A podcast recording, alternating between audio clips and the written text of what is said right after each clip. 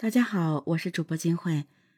一九九九年九月七日凌晨两点，浙江省仙居县白塔镇的一对夫妇遇害了。被害的地点呢是他们家的卧室。死者身上的伤情显示，他们是在熟睡的过程中遭人突然袭击而遇害的。两人死于颈部动脉破裂后失血性休克。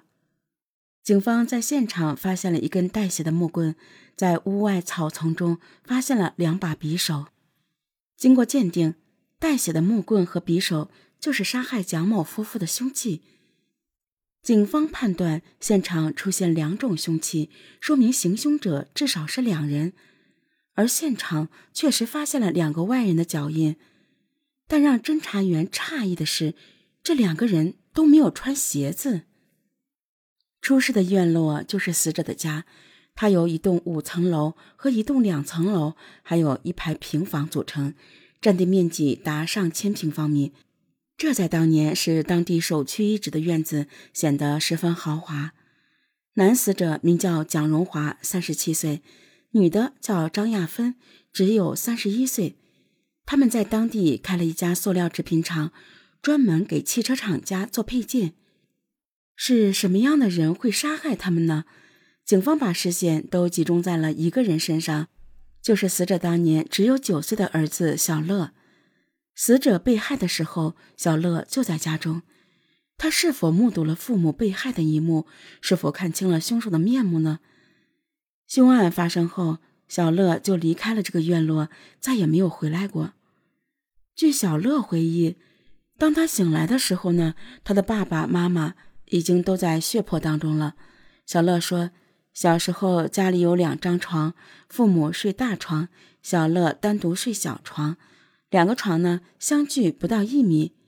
当年他被惊醒的时候，两个凶手还在，可是父母已经没了声息。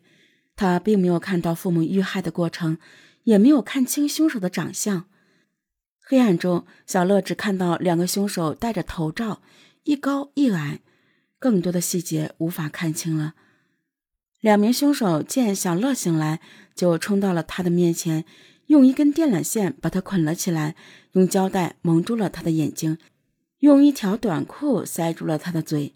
黑夜中，父母被害，自己被捆，眼睛被蒙，那是一种什么样的恐惧呢？庆幸的是呢，两名凶手并没有对九岁的小乐下手。他们只要求小乐说出家中的钱财在哪，在将他们家中的五百多元现金和一些值钱的财物拿到手之后，两名凶手就离开了现场。天亮后，小乐自己挣脱了出来，跑到了外婆家。年幼的小乐明显是被吓坏了，他不能清楚地说出晚上发生的事情，只是一个劲儿地要求外婆上他们家去看看。外婆以为是小乐的爸妈两个吵架了，小乐让他过去劝一下。等外婆和家人推开房门，看到房里的血迹，才知道出了大事，赶紧报了警。蒋荣华夫妇都是农村贫苦出身，经过多年的打拼，好不容易才过上了这样的生活。据双方的老人讲，蒋荣华夫妇生前对家人和周围的人都很好。他们实在想不出是什么人要害他们夫妇。浙江仙居呢，是浙江西部的一个山区县，以风景秀美而著称。案发现场前面的那条马路是浙江的一条省道，当年这条省道是内陆多个省份前往浙江沿海地区的必经之路，车多人杂。案发之后，附近通了高速，这里才渐渐的平静下来。通过现场勘验，警方推断两名凶手是从马路翻上围墙，在围墙上走了将近五十米，到了一座平台。平台是蒋家这栋楼房的楼梯拐角，两名凶手沿楼梯而下，进入了院内。蒋荣华夫妇遇害的卧室在这栋楼房的二层，凶手先从小院上到二层，然后进入卧室，杀死他们夫妇。蒋荣华夫妇遇害的卧室靠近马路，在马路对面有座当时正在建的楼房。楼房内，警方发现了两堆稻草，稻草上明显有人躺过的痕迹。从这里能够观察到蒋荣华夫妇的卧室。警方分析，凶手在作案之前应该在对面的楼房里待过一段时间。警方还在现场附近发现了两个凶手遗弃的头套，另外还发现了两双白色的粗线手套。经过鉴定呢，两双粗线手套都是凶手作案后留下来的。先观察动静后翻墙入室，作案时头罩蒙面，戴着白手套。这些电影里的情节，在蒋荣华夫妇被害案中全部上演了。侦查员意识到，这两名凶手并不一般。蒋荣华夫妇遇害的卧室外面还有一个客厅，客厅和卧室全部被翻得七零八落，家中五百多元的现金，还有首饰、死者的手表、手机等物品全被拿走。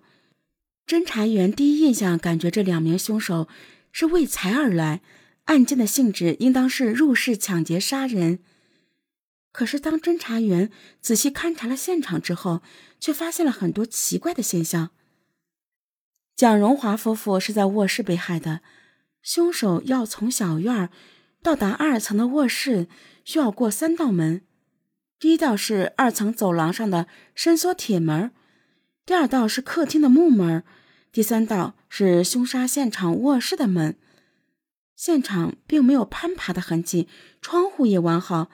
警方分析，凶手是从门进入卧室的，但是门上并没有被破坏过的痕迹。据了解，卧室这道门受害者有时不会锁，但客厅这道门和走廊上的伸缩铁门一般都会锁，三道门都没有被破坏。没有预谋的抢劫者是如何进入卧室的呢？这是第一个疑点。接下来，两名凶手为何要戴头罩呢？两名凶手当天蒙面的头罩，并不是之前特意制作好的，而是用受害人蒋荣华的一件 T 恤衫在现场临时制作而成的。在小院的地上，警方还找到了两个凶手制作头罩剪下来的材料。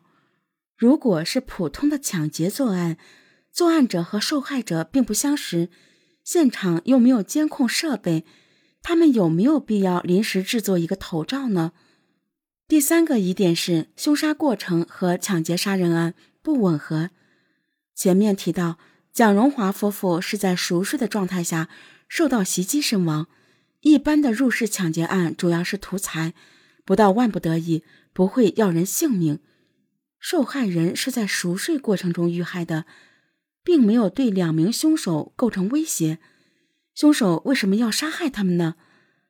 以上三点用入室抢劫杀人无法解释。如果作案动机换成报复性杀人，三个疑点却奇妙的相通了。